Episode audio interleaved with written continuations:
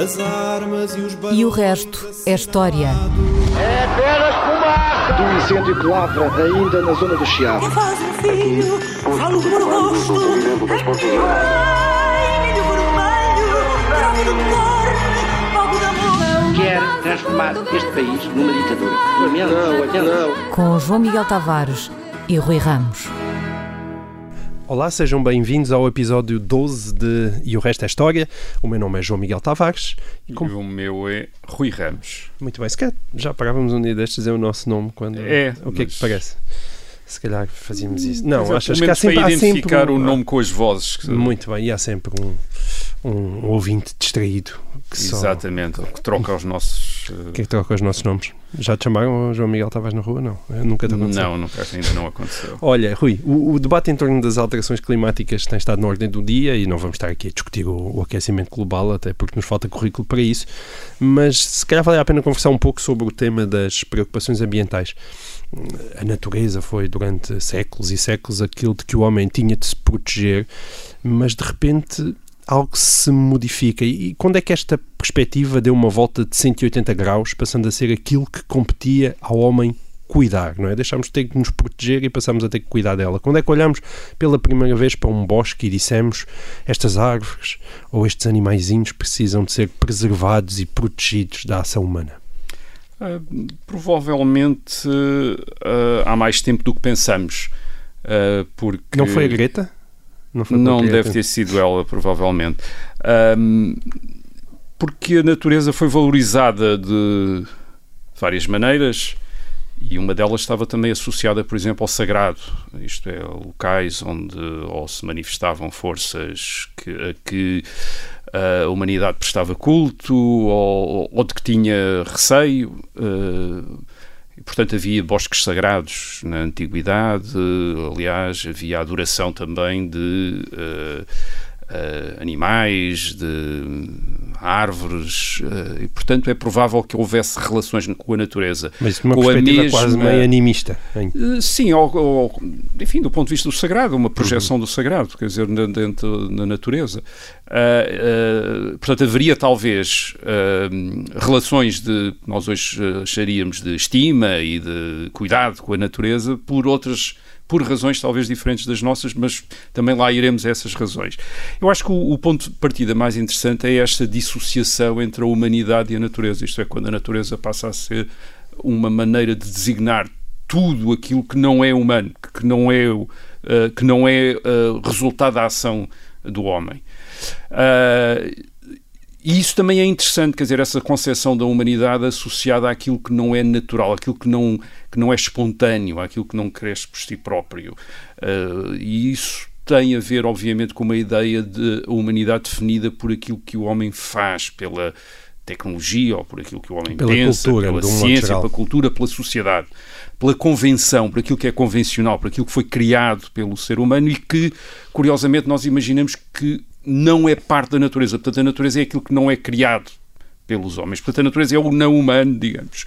E tudo o que é humano é não natural. Isto, isto E, e- e depois já deste o outro passo, não é? É não natural e de certa forma às vezes é uma espécie de traição à natureza. Não é? Sim, às vezes é o, o- a origem do mal, quer dizer, Exato. no século XVIII, que é quando aparece, digamos, ou quando nós podemos localizar. O homem agora é a serpente, não é? É, quando nós podemos localizar, talvez aí por volta do século XVIII, associado a filósofos como Rousseau, uma ideia de, hum, enfim, da natureza como algo eh, de bom, de, de, eh, de melhor do que aquilo que o homem eh, faz. Hum, aparece aí por volta a ideia de Rousseau, o homem nasce eh, bom, é, é a sociedade, é a cultura Que que, o o, torna mau, quer dizer, que o torna ah, menos livre, ah, ganancioso, ah, narcisista e por aí fora.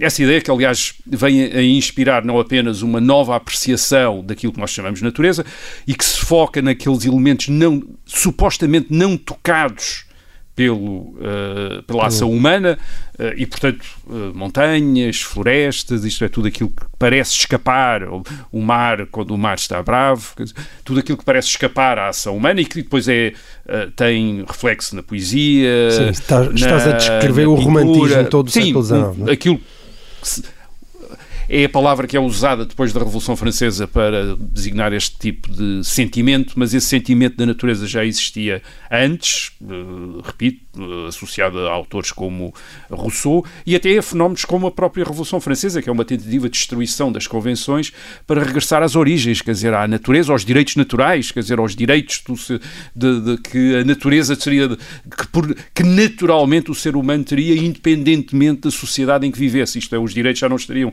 associados a uma determinada organização social, mas sim à natureza do Exato. ser humano. Portanto, aqui a sociedade também... deixa de ser vista como aquilo que o homem criou para se proteger de, de si próprio e da sua própria violência né, e passa a ser visto, visto, como uma forma de opressão. De uma, sim, de, de, e de corrupção, como disseste há pouco. Uhum. E, e, e, essa ideia de um regresso à natureza é uma, é uma ideia que está no, muito presente na cultura do século XIX Uh, às vezes regressa à natureza, fixando na natureza coisas mais puras do que aquelas que existiam na sociedade. Por exemplo, de repente temos uh, pintura uh, de elementos naturais como se fossem templos, como se fossem coisas sagradas.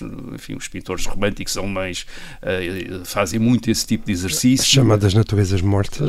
a natureza morta era uma coisa anterior, mas havia. E depois é a descoberta da própria natureza como um lugar de deleite, quer dizer, de distração, mas também de reflexão, de meditação, onde nós vamos para nos encontrar ou para estar em contacto com outras coisas, com outras uh, realidades mais intensas.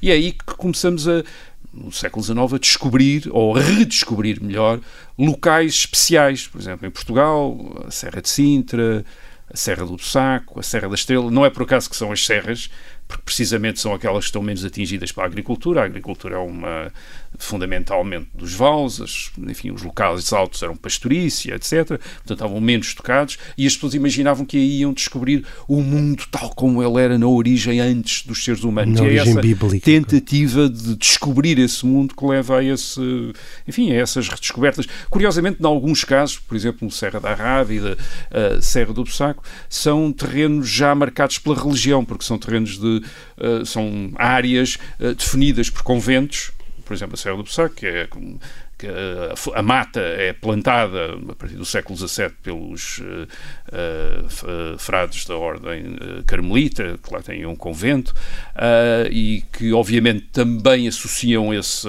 esse espaço natural à sua própria ascese, à sua própria vida religiosa, como aliás se nota em vários textos, literatura produzida pelo, por, esse, por esse tipo de ordens religiosas, na Arábia, Frei Agostinho da Cruz, etc. Quer dizer, isto é, e, e, que há uma reflexão sobre a natureza, como uma, um, para estar em contacto com, com Deus, com o sagrado. No século XIX isso é descoberto deste ponto de vista de uma natureza, enfim, mais que também tem essa dimensão de um elemento que permitirá talvez uma redenção do ser humano, ou, ou, para além daquilo que está a acontecer no mundo nesse momento, que é a industrialização, os caminhos de ferro, enfim, toda, toda a invasão da paisagem pela tecnologia, de repente descobrir qualquer coisa de mais puro. Mas curiosamente, no, neste mesmo século XIX, há esta corrente, esta corrente de sensibilidade, e há uma outra que continua a ver a natureza como uma fronteira onde a civilização está a avançar, isto é, como um espaço de conquista da civilização. É assim que acontece a conquista do, do oeste, oeste, americano ou a conquista também do sertão brasileiro com, com explorações e com o avanço da agricultura e da, e da urbanização, isto é, fixação de cidades, construção de cidades. Uh, também em África também acontece isso. E essa, essa mitologia ainda do, da natureza como algo a conquistar, a dominar, a explorar, a usar, uh, por exemplo, é muito notória uh, no comunismo soviético, por exemplo. Isto é, todas aquelas terras virgens, uh,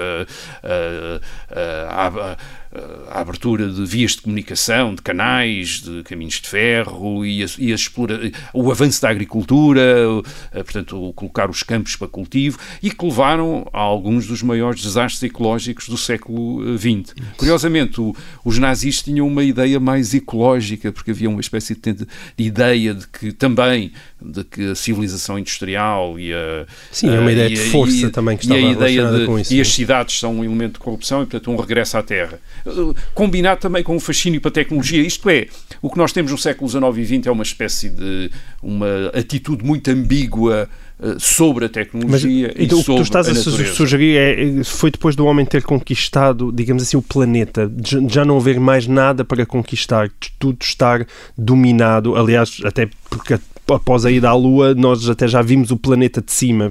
Já parece que não há nada, já o vimos de fora, não há nada para descobrir, não é? Conhecemos-lo por dentro, conhecemos-lo por fora. Achas que é aí que nasce também essa preocupação ambientalista? Estará relacionado com isso? Há, uh, em meados do século XX, sobretudo depois da Segunda Guerra Mundial, na passagem dos anos 50 para os anos 60, uma nova consciência ecológica, digamos assim, que está associada a algumas, alguns movimentos e algumas. Uh, sempre uma grande preocupação com a chamada poluição, que é assim que aparece inicialmente, isto é, uma, a, a, destruição do ambiente, questões do ar limpo, quer dizer, porque a, a revolução industrial e a industrialização nos seus inícios de facto causa um, Uh, fumos, uh, detritos na atmosfera, uh, degradação de, de, de, de, terrenos, de rios com descargas. Há um, há, um, há um grande desleixo a esse respeito. Há também um crescimento enorme das cidades, com todos os uhum. problemas de salubridade e de sanidade. Provoca, e, portanto, sim. essas preocupações vêm desde o fim do século XIX, mas tornam-se muito notórias e estão associadas, portanto, a, a uma espécie, a, a, uma, a ideia de qualidade de vida uh, nos anos 50 e 60. Em Inglaterra é quando se fazem uma série de leis para uh, a limpeza do ar, por exemplo, proibindo o uso de carvão para hum. o aquecimento e para a preparação de alimentos nas casas, o recurso a outras fontes de energia supostamente mais limpas, ou pelo menos mais limpas uh, no que diz respeito à poluição atmosférica direta. Portanto, há esse ambiente. Mas há um outro, eu acho que há uma outra questão uh, interessante, que é o de. É também uma, uma, uma certa ideia da natureza, porque se passa imediatamente da ideia da natureza em perigo, isto é, da natureza como aquele aquilo que não é humano, quer dizer, em perigo, ameaçada pela hum. ação humana, ação humana poluidora, destruidora, exploradora, mas também a ideia depois de que a humanidade não, não pode e deve preservar e salvar a natureza e que essa preservação e resgate da natureza é possível, isto é, que os próprios seres humanos têm meios para uh, conceber ciclos que podiam ser considerados naturais como tendo resultado de, de, de, uma intervenção humana, como é o caso do, destas questões de, das chamadas alterações climáticas, o clima sempre flutuou ao longo da história, sempre foi muito diferente. E o, a humanidade tinha consciência disso ao longo da história, isto é, épocas mais uh, agrestes, épocas mais temperadas, quer dizer, teve sempre, mas atribuiu sempre isso a algo que lhe escapava, quer dizer... Um, e agora é a ação humana. Não? É? E agora atribui-se isso à, à, à, ação humana e também se atribui à, à, à ação humana o poder para alterar isso ou para evitar que isso se consuma, hum. essa alteração. E vamos e ver talvez, se essa parte é verdade, não é? é, é eu creio que essa, é, é, essa ideia é mais interessante, porque é uma ideia de, que liga, digamos, a tecnologia, a ciência, ao. Uh, um, e, portanto, o domínio da natureza a uma espécie de resgate da natureza. Isto é, é dominando. Nós que neste momento queremos dominar outra vez a natureza para a salvar, para a fazer reverter a uma fase de equilíbrio, de sustentabilidade, de desenvolvimento normal, quando Hum. No passado, uh, provavelmente isso poderia parecer talvez a última devaneio do, de, uma, de uma concepção prometeica da humanidade, isto é, do omnipotente da humanidade, a ideia de que nós podemos controlar o clima, portanto, o, o sol e a chuva, quer dizer, que era uma coisa que, se, que, que escapou às civilizações agrícolas, sobretudo, que escapou durante séculos, enfim, faziam lá umas danças para a chuva, etc., mas aquilo para, aparentemente não, era, não tinha resultados garantidos. É o, é o nosso caminho, uh, até ficamos com a profissão de Deus, não é? Pois, Estamos mais exato. próximo dela. Olha, outro dos temas da, das últimas semanas tem sido a questão de tancos e onde está latente a tensão entre o Exército e a sociedade civil, nomeadamente através do embate entre a Polícia Judiciária e a Polícia Judiciária Militar. Hoje em dia é evidente que ninguém teme que haja um golpe militar em Portugal, mas ao longo da história nem, nem sempre foi assim. E a minha pergunta é esta: é como é que as Forças Armadas se foram adaptando à perda de poder, sobretudo na era democrática? E como é que a relação entre o Estado e o Exército foi evoluindo ao longo do tempo? Sempre foi uma relação atribulada?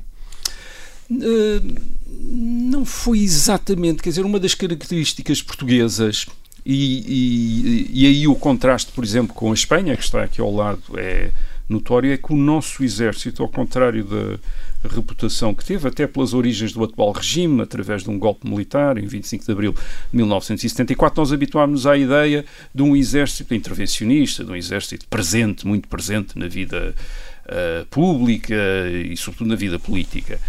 E o Exército, as Forças Armadas Portuguesas, o Exército Português, enfim, o Exército usando como uma designação das Forças Armadas, não foi exatamente uma instituição muito golpista desde o século XIX, quando, enfim, quando adquiriu alguma autonomia, digamos, uh, em relação àquilo que tinha sido os exércitos reais antes do, antes do século XIX. Uh, Na primeira metade do século XIX em Portugal há alguns caudilhos, como o o Marshal Saldanha, aqui na, na Praça de, eh, da Praça do Duque de Saldanha em, eh, em, Lisboa, mas mesmo assim os grandes líderes políticos, quando nós olhamos para os grandes líderes políticos, são quase todos civis.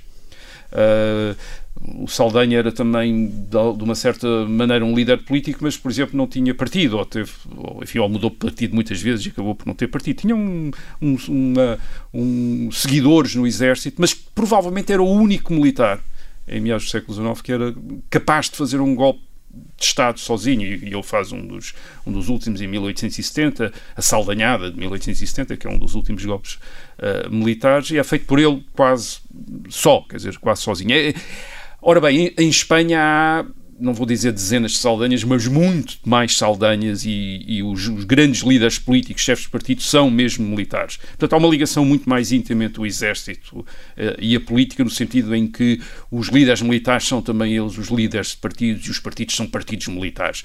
Em Portugal há esboço disso, sobretudo Tivemos depois da guerra. alianos, não é? Também, já perto, há esboço depois nós, da é? guerra, das guerras liberais, mas isso nunca chega a acontecer. Isto é, a grande o grande esforço dos militares, quando por vezes adquirem o poder através de um golpe, é passarem as responsabilidades do governo para os civis. Viu-se isso entre 1926, o fim da Primeira República, com o golpe do uh, Marshal uh, Gomes da Costa, uh, e 1932, que é quando Salazar assume a chefia do governo. E assume a chefia do governo, com, Salazar... evidentemente, com a autorização do Exército e porque sim. o próprio Exército estava à procura sim, de, um, sim. Salazar de uma é, figura civil. Salazar é, é digamos, alguém que é Descober... alguém de quem o exército anda à procura, anda à procura de, um, de, alguém com, de alguém com aquele perfil, isto é, de competência técnica, uh, até naquela altura, atenção aos equilíbrios políticos para não deixar que uma facção prevalecesse sobre a outra. O exército anda à procura de alguém para lhe entregar uh, essas, as responsabilidades do governo. E isso tem alguma razão e foi de uma ser... relação relativamente pacífica durante todo o Estado Novo. Nem sempre pacífica. Em 1936, menos pacífica, quando Salazar faz reformas do Exército, é menos pacífica, mas é uma relação que dura e que, o exército, isto é, a partir de determinada altura, por exemplo, em, nos anos 50 e 60, é notório que uma das razões para o Exército não, para ninguém no Exército, ter, ou, ou para o Exército ter relutância em movimentar-se contra uh, uh, o governo de Salazar é a ideia de que depois o, o, exército ficaria com as responsabilidades do governo e o exército não quer ter as responsabilidades do governo. Isso é preciso refletir sobre isso. Isto tem a ver com uma concepção da corporação uh, militar e a ideia de que a política divide o exército e a divisão do exército é a guerra civil.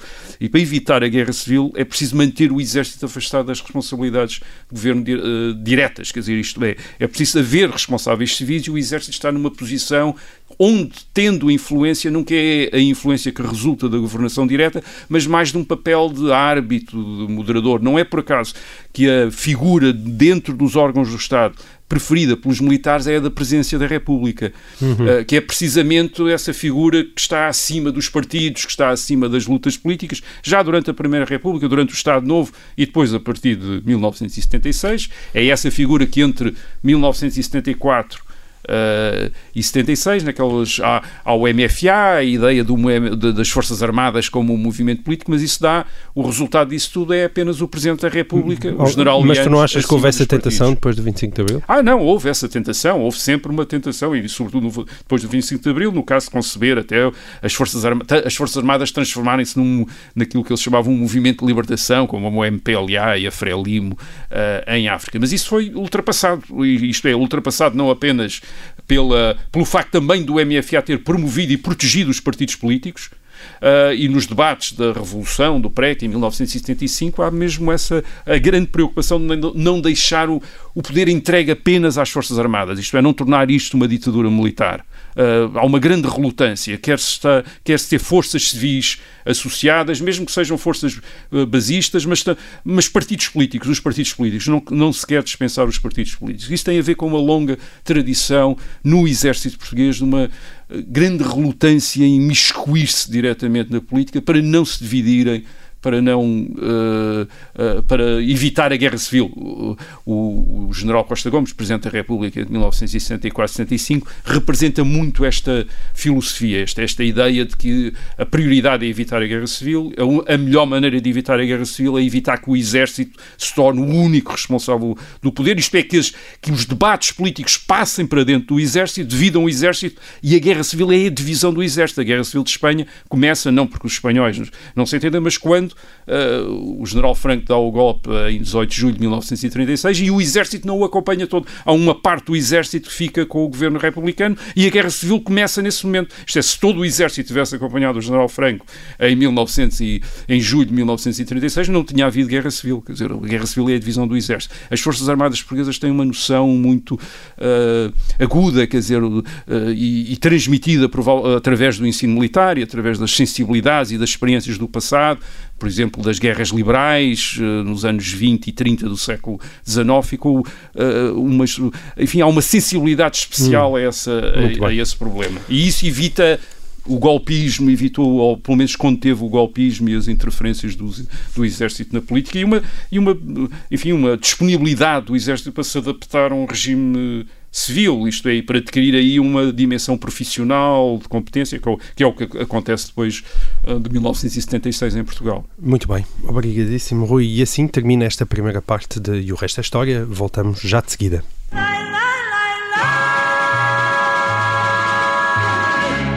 Olá, sejam bem-vindos à segunda parte do 12 episódio de O Resto é História. Esta é a semana do 5 de outubro e vamos falar disso já a seguir. Mas antes eu, eu gostava de conversa- conversar um pouco contigo sobre um tema relacionado ainda com as Forças Armadas.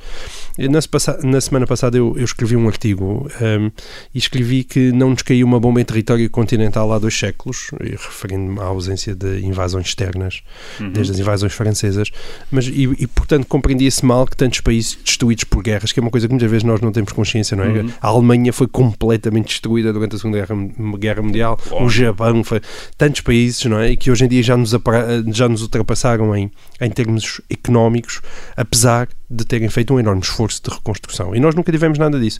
Mas houve um amigo Picuinhas que me corrigiu, dizendo que houve navios portugueses afundados por minas alemãs eh, perto do, do farol do Bugio eh, durante a Primeira Guerra Mundial.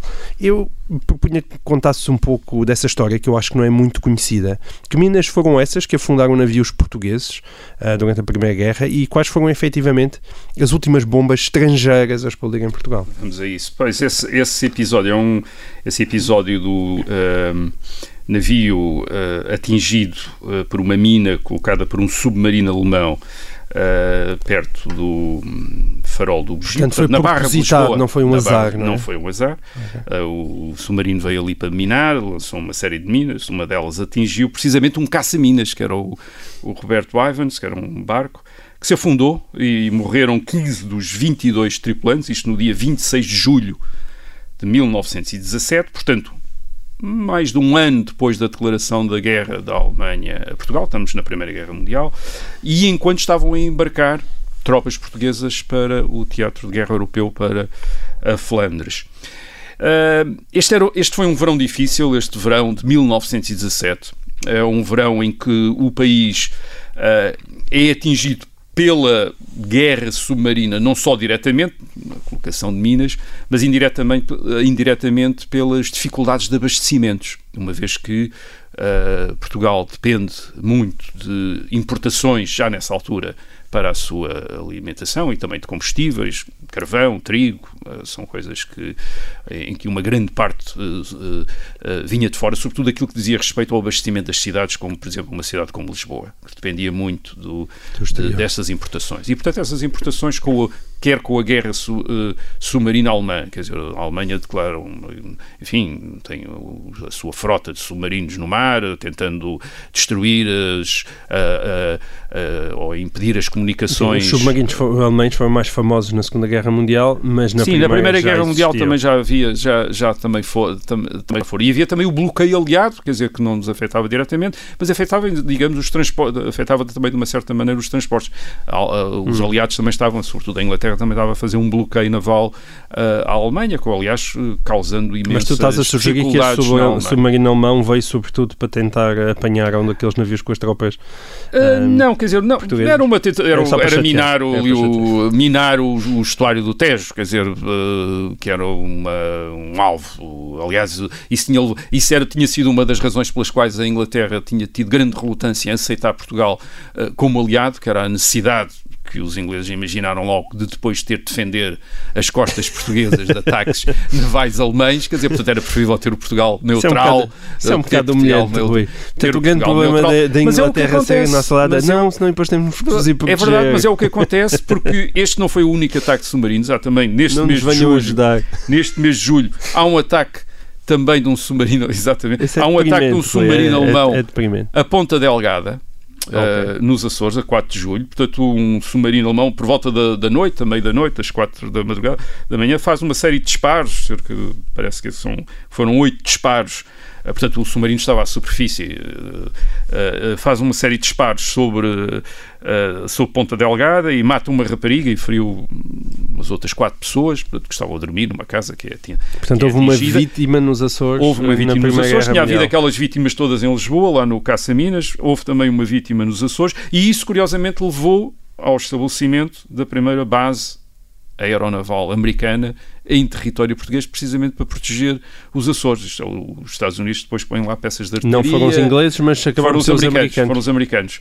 Ah, mais tarde, portanto, ah, e uh, põem base para um hidroaviões e fazem ali uma série de, de enfim, criam uma, uma infraestrutura, um princípio de uma infra- infraestrutura para a defesa dos Açores. Isto é, há aqui uma, só um, mais um elemento curioso, o governo republicano no verão de 1917 obviamente não ficou ah, muito ah, confortável com este ataque de um submarino ah, alemão, ah, no caso então do, de Lisboa ainda mais, ah, porque a guerra, a intervenção na Primeira Guerra Mundial não tinha sido, não era propriamente uma causa popular, tinha dividido os próprios republicanos, havia, havia um grande partido republicano, a União Republicana do Brito Camacho, que tinha sido contra a intervenção, achava que Portugal devia colaborar com os aliados, mas não tornar-se beligerante, isto é, não entrar em guerra com a Alemanha, e portanto, e além disso, as, as dificuldades de abastecimento já tinham dado origem a motins e a greves em Lisboa, e, e- e a ideia de que ah, havia submarinos a entrar na Barra do Tejo quase impunemente e a minar a Barra do Tejo não agradou nada e, portanto, ah, aparentemente era, ou houve um comunicado em que eles tentaram fazer de conta que ah, o, incidente, isto é, o navio ter sido atingido por uma mina, tinha sido perto do Cabo Especial para fazer, para não ok. dar a ideia que tinha sido do mesmo na Barra aspecto de que os submarinos entraram quase até ao terreno de do passe, passe e foram beber um bem, café ali nos, na, nas Pronto, esplanadas. eh, portanto houve a tentativa, portanto, uma espécie de fake news, quer dizer, para fazer de conta que tinha sido mais longe. Mas de facto, como eh, tu disseste no teu artigo, o, território continental, tirando, portanto, este episódio, quer de Lisboa, quer sobretudo o de Ponta Delgada, eh, o de Ponta Delgada, o território continental, eh, o, ou o território português, e nesse caso, e sobretudo o continente, não é tocado por forças armadas estrangeiras praticamente desde as invasões francesas. Quer dizer, há, há intervenções de um exército inglês uh, em 1826, uh, há muitos mercenários europeus Mas a falar das guerras liberais? Das guerras liberais em 1826. Havia uma, uma espécie de legião estrangeira, é isso? Não, em 1826 é mesmo um exército, há mesmo um exército inglês que vem para Oficial. proteger, digamos, a Constituição e o regime de incursões dos absolutistas miguelistas que estavam em Espanha e que, e que invadiam Portugal. Portanto, eles vêm proteger as fronteiras hum. contra essas incursões.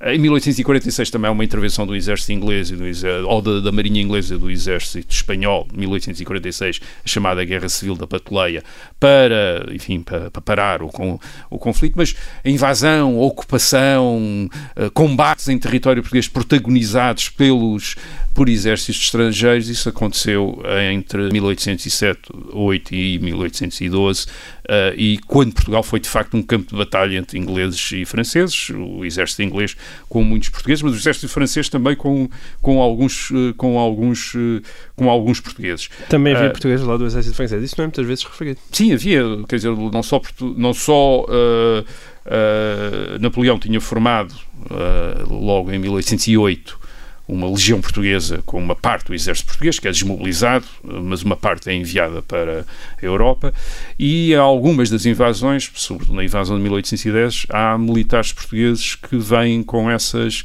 invasões, por exemplo, o general Marquês da Lorna uh, é um dos generais que vem com Massená nessa invasão e é condenado à morte depois uh, por essa por traição, isto é, por uma traição. Ele depois acaba por morrer, aliás, durante a campanha da Rússia, uh, morre na Prússia já durante a retirada francesa da Prússia. Portanto, é um dos generais, aliás, que aparentemente Napoleão tinha bastante consideração por ele e já em Portugal tinha sido era considerado um dos melhores uh, oficiais uh, portugueses, extraordinariamente competente, além de ser um membro da, da alta, da mais alta aristocracia da corte, quer dizer, e portanto uh, os Alornas tinham, portanto, essa marca de terem servido um, um mais uma história que fica aqui apontada para desenvolver isso aqui num dia destes. Isso parece bem, bem, bem interessante. Olha, hum, eu prometi falar aqui do, do 5 de outubro e da implantação hum, da República. E vamos aproveitar uma, uma pergunta picante de um ouvinte, que é o João Távora, que é um uhum. conhecido monárquico e que se mostrou uh, desgostado com alguns retratos da transição da monarquia para a República que encontrou em manuais escolares e em livros recomendados pelo Plano Nacional de Leitura. O João Távora refere obras que justificam o regicídio, porque isto são citações dele, porque o descontentamento da população era grande, porque o rei e a família real gastavam muito dinheiro do reino, porque o rei nem sempre dava provas de ter as capacidades para dirigir o país. E o João Távora diz que isto são sentenças que nem Fernando Rosas subscreveria, muito menos a Academia.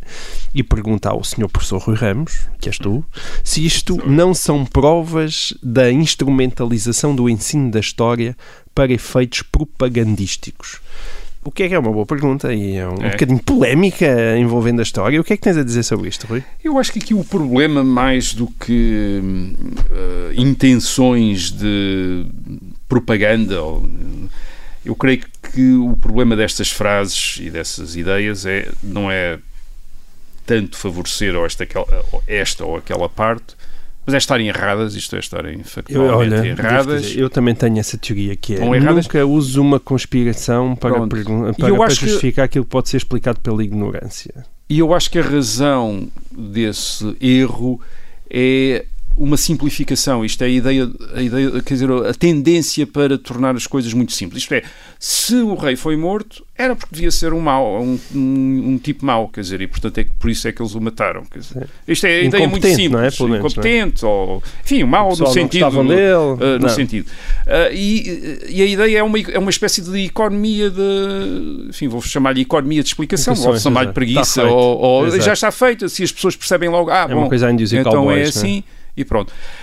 Um, Não, a monarquia, obviamente, o regicídio não aconteceu porque a população estivesse descontente, a monarquia também não caiu porque o rei gastava muito dinheiro ou porque não tinha capacidades para gerir o país. Dom Carlos até era relativamente competente, não é? Até era, aliás, ele, ele precisamente passou a ter problemas quando, em determinado momento, quis ter uma intervenção mais intensa na, na digamos, na política nacional, foi isso que causou os problemas.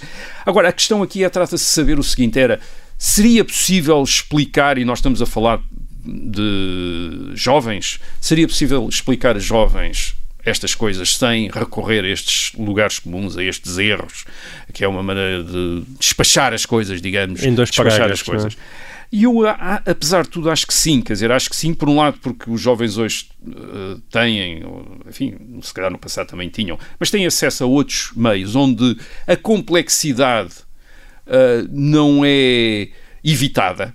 Estamos a falar de séries de televisão, por exemplo, provável que muita gente jovem tenha visto a Guerra dos Tronos. Quem percebeu a complicação da Guerra dos Tronos, com certeza percebe também a complicação da política portuguesa no fim do século XIX e princípio do século XX. Não é mais complicada do que a Guerra dos Tronos, embora não tenha dragões. Quer dizer, não há dragões, mas isso talvez uh, seja uma coisa mais fácil de perceber. Uh, tinha, mais fácil de perceber. E menos maminhas também. E... Provável. Enfim. não se sabe, não, é, não se sabe. Enfim, não é um filme Agora, a, a, a monarquia cai por questões políticas, que tem a ver com uh, o modo como a elite partidária dominava o país e como, uh, sem uma necessária legitimação desse domínio e, portanto, com uma grande conflitualidade entre os membros dessa elite. E para perceber, e para perceber isso, obviamente, é, é necessário. O que é que é necessário? Quer dizer, o que é que é necessário para explicar a alguém uh, um acontecimento como o, o regicídio de 1 de fevereiro de 1908 e depois a queda da, da monarquia, a sua substituição por uma república em 5 de outubro de 1910.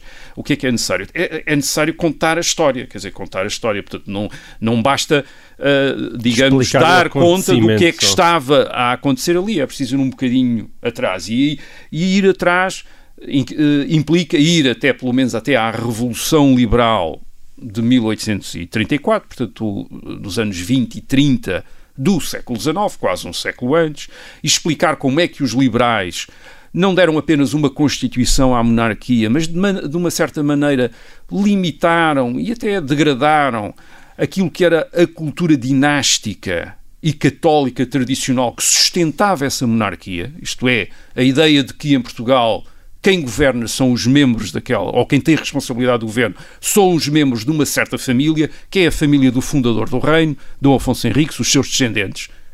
Quem é que manda em Portugal são eles. Quem é que tem o direito de governar são eles. Isto era a visão tradicional. E são eles também porque estão ao serviço de uma boa causa. Qual é essa boa causa? É a causa do, católica, é a causa da defesa da fé. A verdadeira fé, isto é, da verdadeira relação com Deus. Portanto, isto serviu praticamente até ao século XIX para justificar o, uh, a organização política.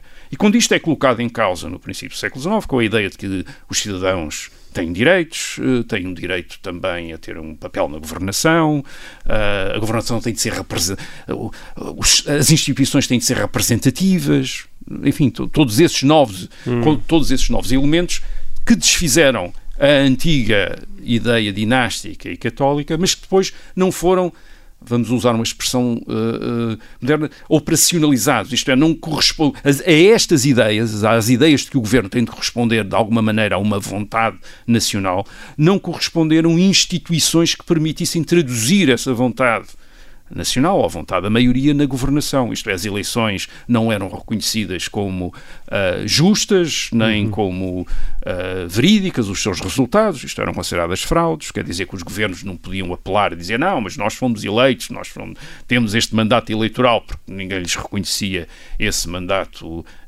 eleitoral, e ao mesmo tempo os, os liberais, por umas questões também de organização política que tinham a ver com estes problemas de legitimação, portanto, vou dizer assim, a uma a substituição desta da legitimidade dinástica não foi uh, efetuada por uma legitimidade democrática, digamos quase assim. Dizes que o tiro do Manuel Buissa foi disparado em 1834. Não, é, quer dizer, a partir desse momento há uma. Isto é, o papel, do, o papel político do rei que continua a ter, porque os liberais têm uma Constituição, a Constituição de 1826, em que o rei é que escolhe os. Uh, Uh, os governos, em que o rei uh, escolhe os membros da Câmara Alta do Parlamento, a chamada Câmara dos Pares, uh, e em que o rei dissolve Uh, uh, suspende o Parlamento, aliás, como a Rainha da Inglaterra ainda faz hoje e hum. deu estes problemas agora com o Brexit, que uma vez que Boris Johnson apelou à prerrogativa régia, à prerrogativa do rei, que era uma prerrogativa que os reis de Portugal também tinham, de acordo com a Constituição de 1826. Ora, estas prerrogativas estão associadas à tradição monárquica, quando essa tradição é degradada, como foi em Portugal com a Revolução Liberal, uh, tornam-se polémicas. Isto é, sempre que o rei intervém na política, mesmo com base nos seus nos seus poderes constitucionais, há sempre uma parte que coloca em causa isso Quem e é porque é que ele é? está a fazer isso. Exato. Mas, por outro lado, não há substituição para isso, uma vez que das eleições não resulta uh, mandatos eleitorais, mandatos uh, reconhecidos uh, pela elite política. E, portanto, isso torna, envolve o rei numa, em muitas questões, uh, em questões políticas e torna-o centro de polémicas, e portanto ele é atacado, é criticado como se fosse um chefe do partido, quase, e entre 1906 e 1910, digamos assim, nessa fase crucial em que coincide com o regicídio e coincide com, uh, uh, com o, a implantação da República, o que, o acontece é que um, a elite partidária que assegurava ao governo uh, em Portugal no século XIX e que, digamos, que substituía uh, ou que compensava problemas de legitimidade, uh, digamos, democráticos ou representativos, por um entendimento e por consensos entre eles. Isto é a partir do momento em que esta elite, que é uma elite de homens educados, uh, que que naturalmente têm, parece, também o direito de governar, porque são os mais competentes, os mais educados, quando eles se dividem e passam a contestar uns aos outros o direito de governar, não há outra referência para arbitrar esta, esta polémica, uma vez que essa, esse árbitro era o rei e o rei também é contestado por eles. Tu estás a dizer é que Portugal não soube construir uma monarquia constitucional. É, ou, ou, construiu uma monarquia constitucional, mas não a soube manter. Quer dizer, que é uma. Às vezes as coisas, quer dizer, não é basta construir, é preciso depois manter. Não soube manter, não soube desenvolver e, sobretudo, não foi capaz de fazer essa transição de, para uh, instituições. Uh, que funcionassem verdadeiramente. Isto é, repito, as eleições, as primeiras eleições. é, o, é o nosso velho a, problema. As primeiras não? É? eleições em Portugal, cujos resultados são reconhecidos como totalmente limpos e, e, e corretos por todos aqueles que, que, nessas eleições participaram são as eleições de 25 de abril de 1975. Uh, não apenas são as, primeiras, são as primeiras eleições por sufrágio universal, mas são também as eleições em que foram asseguradas condições que foi impossível dizer ou fraude, quer dizer, foram muito, foram limpas e o sistema eleitoral atual tem funcionado bem. Mas isto foi a primeira vez, quando foi a primeira vez desde 1820, quando começaram a haver eleições modernas em Portugal, que isso aconteceu. Já falámos aqui disso.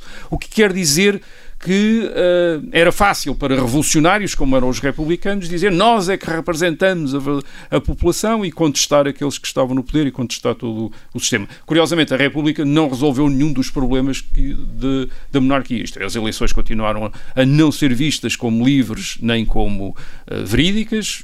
Uh, o, continua a haver um, um, problema de domínio do Estado pelos partidos, no, no a partir de 1910, pelo Partido Republicano Português e com uma grande dificuldade de alternância, uma vez que sem o rei, o rei ainda efetuava a alternância através do uso das suas prerrogativas régias, sem o rei uh, uh, não havia outra maneira a não ser a violência para tirar um partido, um isso, partido do poder. E por isso também se continuaram a despachar chefes de Estado. Uh, e por isso continuam-se a despachar chefes de Estado e a despachar regimes, etc. Bem, eu creio que uh, tudo isto que eu estive aqui a dizer, um pouco apurado e, e, e trabalhado, é algo que uh, um jovem de 11 anos, 12 anos, 13 Com anos, 14 consegue. anos conseguiria perceber sem ser necessário dizer que Sim. o rei era mau ou que a população não gostava Sim. do rei. Isto é, eu tenho era, lá uns em casa e posso testemunhar isso, não é? Era possível, portanto, mas eu creio que o grande problema hoje em dia na história, eu creio que é mais, na história, no ensino da história, creio que mais do que facciosismo, há esta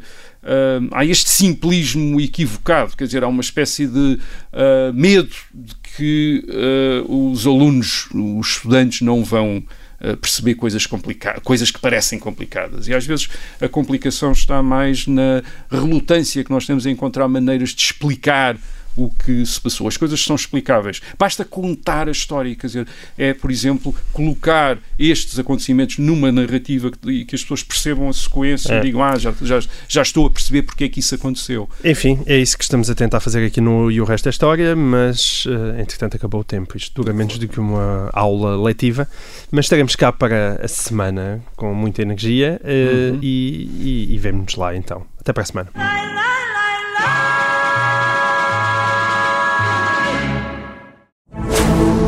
Rádio Observador.